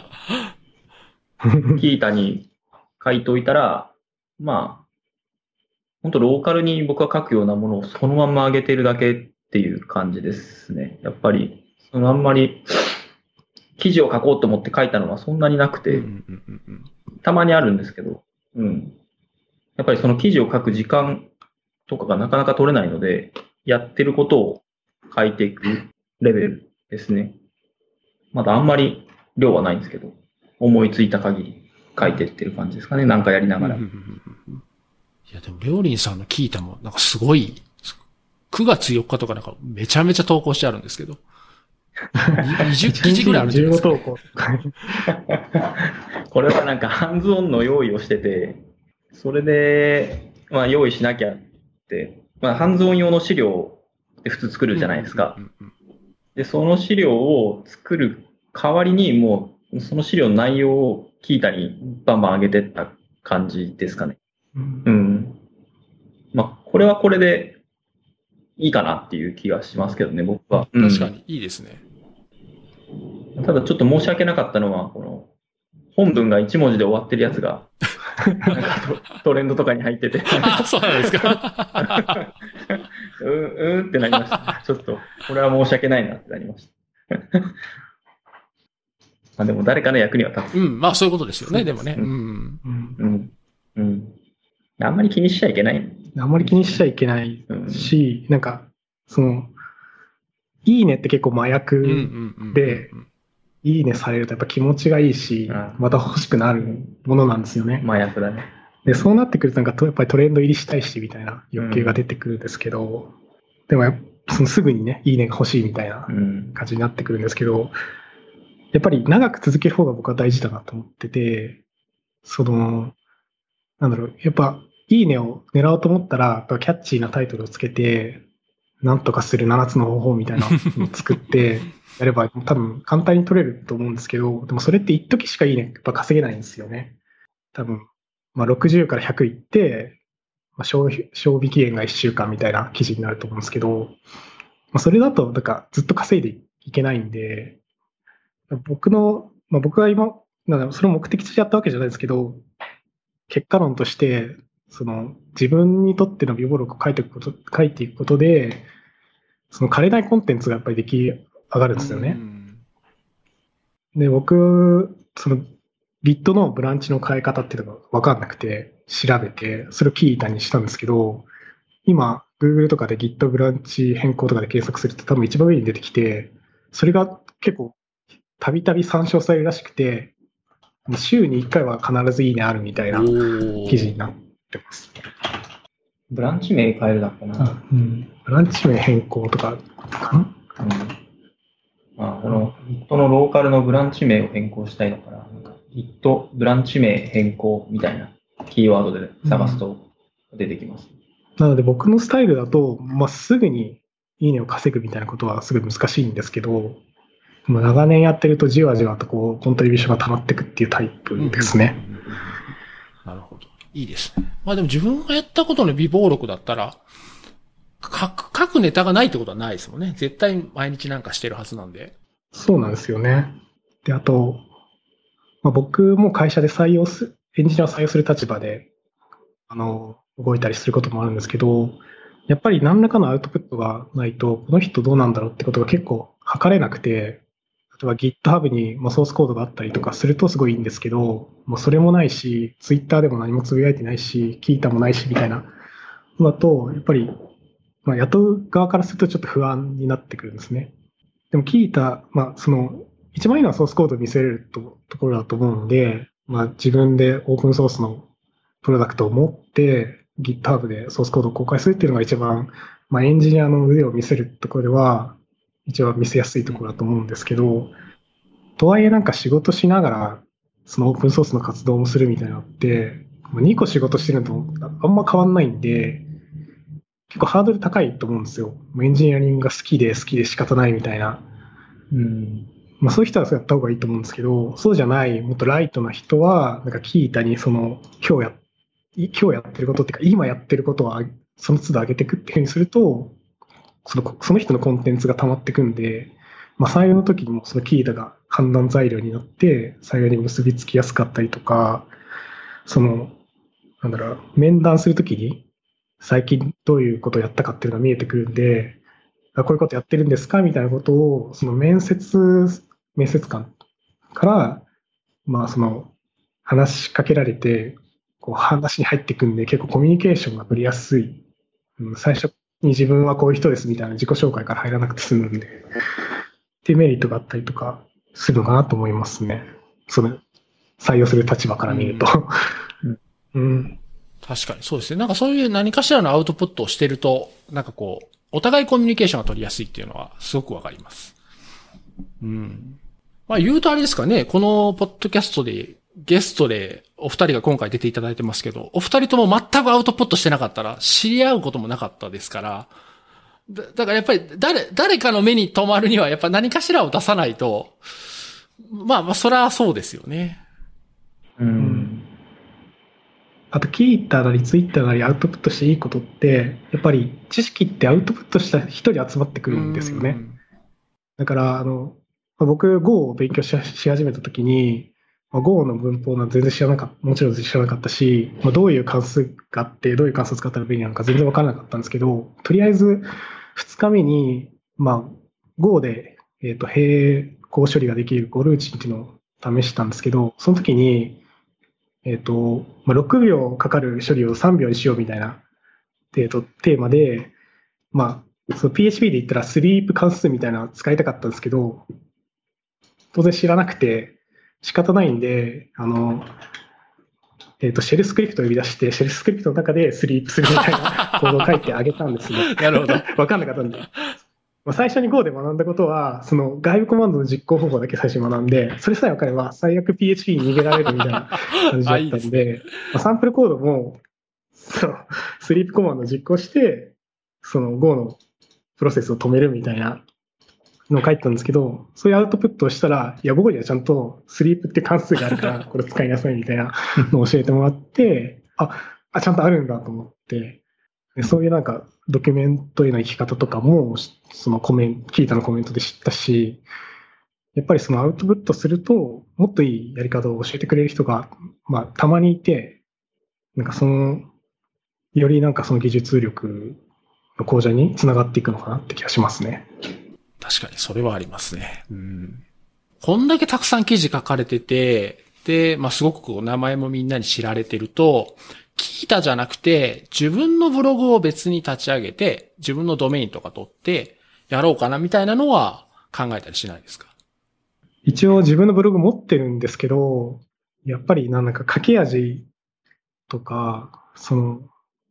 僕の場合は自分の微暴録として残ることが大事なんで、やっぱり検索にインデックスされるっていうのが大結構重要になってくるんですよね。そうなってくるとやっぱりキータって SEO ちゃんと割としっかりしてるんで、検索、Google で検索したら自分のナレッジにたどり着けるみたいな体験がやっぱりあるんで、やっぱ自分のブログに書くっていうよりかやっぱキータに書くってことが多いですかね。ああ、なるほど、なるほど、なるほど。なんか、キータが入り出した頃に、あの、やっぱりキータにすごく投稿してる人とかがいてて、なんとなく僕は勝手にこう、もうなんか、キータは僕もギストにちょっとしたこう、コマンドとかコード編とかをピッて貼って投稿するぐらいの感覚だったんで、そんなしっかりした記事やったら自分のブログ立ち上げて自分のブログで書けばいいのにとか思ってる時期があったんですよ。今、キータをすごく使われてるっていうので、なんでかなと思ったのは、あ、その SEO で検索しやすいっていうのは確かに大きいかもしれないですね。あ、でも僕もギストにコードアップする感覚って全く変わらないんですよ。ギストにアップした、えっと、コードプラスその説明を一言書くみたいなレベルなんで、なんかそのブログっていう感じではないですね。そのちゃんと章立てしてとかやってないんで。あ、じゃあブログにブログらしい記事を書くっていう時もあるんですか？ブログらしい記事を一年発起して書く時もありますけど、やっぱり書く時間もかかるし、普段からやるっていうのは結構難しいですね。へえ。あ、なるほど。あ、そうなんですね。こんだけたくさん日々書いてても、やっぱブログらしい記事書くのは、やっぱ、やっぱ別物なんですね。無償に書きたい時はたまにあるんで、うん。まあめったにないですけどね。なるほど。あ、それは面白いですね。はい。じゃあ、結構いい時間になってきたんで、えー最後じゃあ、これだけ、えっ、と、YYPHP についてですね。これは、えっ、と、今月でもう終わっちゃうんですかね？終わっちゃいますね。そうですね。うん今週の金曜日に第100回を迎えて、まあ、そこから YIPHP の活動としては、えっ、と、お休みっていうような形になりますね。ちなみに YYPHP ってどんなイベントだったかっていうのをちょっとざっくりと話してみたらいいですか？どんなイベントだったか。まあ、本当簡単で、みんなで集まって PHP について雑談する会っていうのが、まあ、一応そういう会ですね。なんか、PHP の物質みたいなのをやりたいっ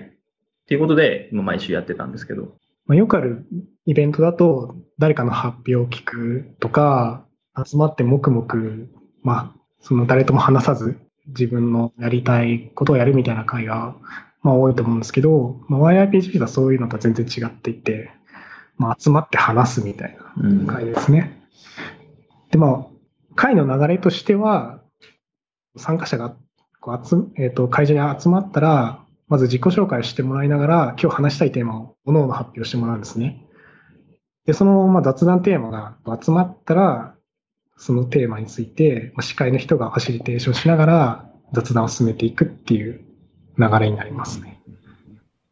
なので、その、口下手な人とかでも司会の人がいるんで、普通に話が進んでいくし、別になんか話したいテーマがないけど、とりあえずなんか聞きに来ましたみたいな人もいたりして、あと、その、初心者から15年とか16年とか PHP やってるベテランまで結構幅広く集まる会ですね。そうですね。僕も、あの、いや、すごく面白そうなイベントだなと思ってて、あの、行きたいなと思ったんですけど、まあ、東京でやられてるイベントで、僕普段大阪なんで、ちょなかなか実際に参加することはできなかったんですけど、あの、YouTube とかで、あの、やられてるのを見たことはあるんですよ。少人数でざっくばらにみんなで話すみたいな感じで、なんかすごい、あの、楽しそうだなとは思いながら見てました。ありがとうございます。僕も自分の事務所で、すごい、もっと少人数ですけど、5人とか、で、そういうなんか似たようなことをやってた時期があって、なんかね、あの、もちろん登壇者がいてて、何十人何百人がいてて、その発表を聞いてっていうイベントももちろん面白いんですけど、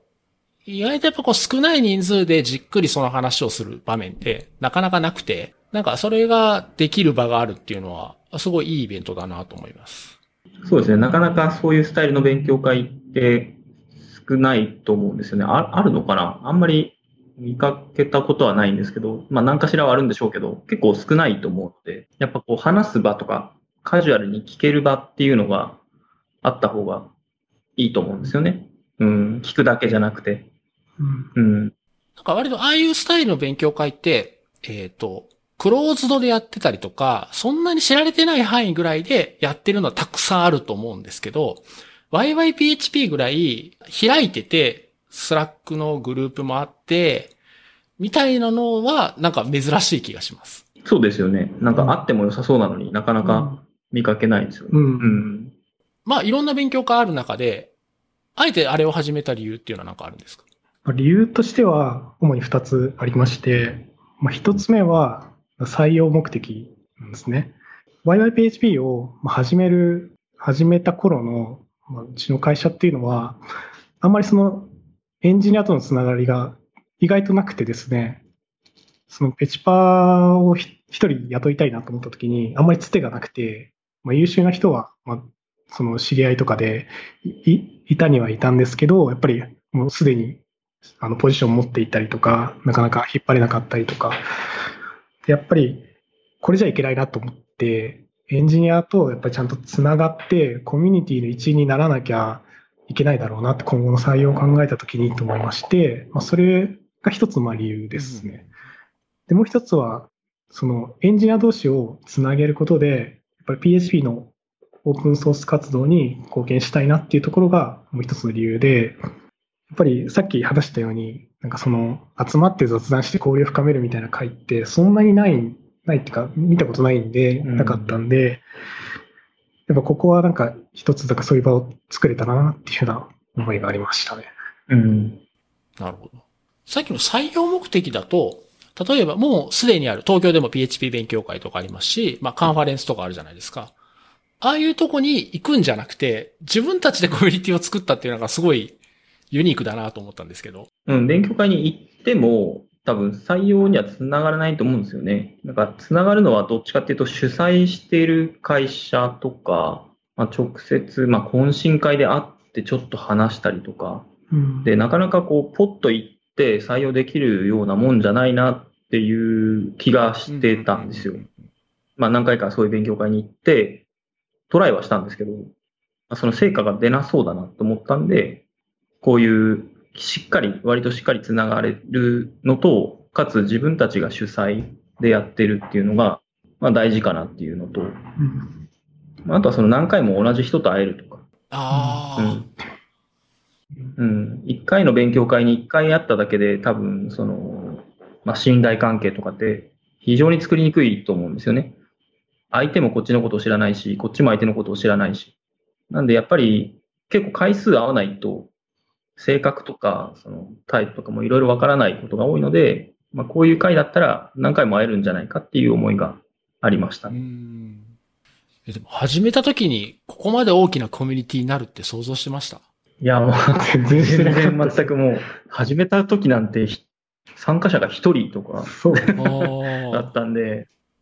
これ大丈夫かなって、その、やっぱり来てもらうのに最初は必死でしたね。なんか、ツイッターとかで、うん、ありますよとか、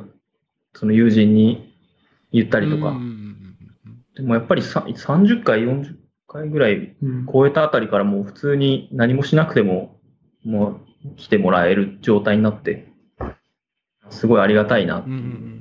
う感じですね。うんまあ、そんな感じで、もう100回やってこんだけ盛り上がってる YYPHP をやめるっていうのは、なんでなんでしょう？えーやっぱりこれは、あの、うーんと、先ほど言ったその、僕たちが作ってるプロダクトがタイプスクリプトなので、やっぱりこちらのやっている目的としても、その、まあ、採用したいっていう気持ちがあるので、タイプスクリプトっていう名前を変えて、同じスタイルでやっていくっていうところですね。うん。まあ本当だったら続けたかったんですけど、うんやっぱり、あの、続けるためのリソースが確保難しいなっていうところが、やっぱ現実問題ありまして、まあ、その誰かが引き継いでまあやってもらえたら一番まあ良かったのかなと思ったんですけど、でもなかなかその、その会の運営とかが結構難しくて、雑談をこう、うまく取りまとめられるような人が必要、まず必要だし、で、あの、まあ、YouTube の配信とかもやってる関係で、その配信とかもちゃんとできる人が必要だったりして、まあ、すぐになんかそういう人を見つけられないなっていううんところは結構ありますね。そうですね。ううん。なかなか毎週1回やるとなると結構大変ですからね。うんうんいや、めちゃめちゃ大変やと思いますね、毎週って。う。うんんまあ、そういう理由で、うん、YY は PHP の方は一旦ちょっと休止にして、タイプスクリプトの方に集中する形になる。うん。なるほど。割ともう、YY タイプスクリプトの方にも、なんかもう結構な人数が集まってるみたいなツイートは見たんですけど。そう、もう、えっと、うん3回分募集を出してるんですけど、もうすべて現地参加に関しては満員になってしまいましたね。へえ、すごい。満員もう超えてるよね、だいぶね。満員補欠出てますあね。へえ。なんか勢いが全然 PHP とは違うなっていう感じですね。多分 YY のブランドとかじゃなくて、もうタイプスクリプト自体に関心が結構多いうん、のかなと思います。うん勢いがすごいもんね。そうですね、うん。やっぱりフロントエンドを書こうと思ったら JavaScript は避けれないうん、避しけれない。そう、PHP やってる人も Java やってる人も Ruby やってる人も、やっぱり JavaScript と付き合わないといけないし、まあ、TypeScript っていうのは JavaScript と付き合う上でまあいいツールだと思うんで、やっぱりその TypeScript に触れたいって人は PHP に触れたいって人よりも、まあ、その母数が多いのかなって気がしますね。うん、うん、選択肢がないもんね。そうなんですよね。Python とかないもん。そうだねクライアントサイドで PHP が動くとかは、多分あんまりないと思う。うんだいぶ難しい。ねうん、スカラ JS みたいなやつを使えばみたいなのもあるけど、結構ね、流行ってない。流行ってない。PHPJS みたいなライブラリありませんでしたありましたありましたなんか JavaScript 上で PHP が動くみたいな。うん まあそういうのってあまりプロダクションでは多分使いにくいと思うんで、使いにくいですね。うんうん やっぱり JavaScript 避けれないってところがありますね。避けれないですね。う。うんん。今後もあんまり変わらないだろうからね。うん。そうですねう。ん。うん。YYPHP の最終回には何かやるんですか？やらないですね。通常通りの、普通に、す、すすっと終わっていく感あじです。あ、なるほど、なるほど。それももう埋まっちゃってるんですかね？残りの回は。埋まっちゃってると思いますよ。うん。補欠出てます。ああ、うんなるほど。いや、この配信を聞いて YYPHP に興味を持った人は、じゃあ、残りの回の YouTube を見る。そうですね。もしくはこれまでの回の YouTube あ、そうかをそう、アーカイブがあるから。うん。アーカイブがあるんで。うん。なるほど、なるほど。あとはキータとかにも、その、まとめ記事が毎回上がっているので、うん。それを見つつ、動画を見れば結構参考になることは多いんじゃないかなとは思います。なるほど。うん。じゃあ、そのリンクとかまたショーノートの方に貼っておきますので、はい、ぜひ、お願いします。じゃあですね、えー今回はここまでにしたいなと思います。はい、ということで、今回のゲストは、レオリンさんとスインさんのお二人でした。お二人どうもありがとうございました。ありがとうございました。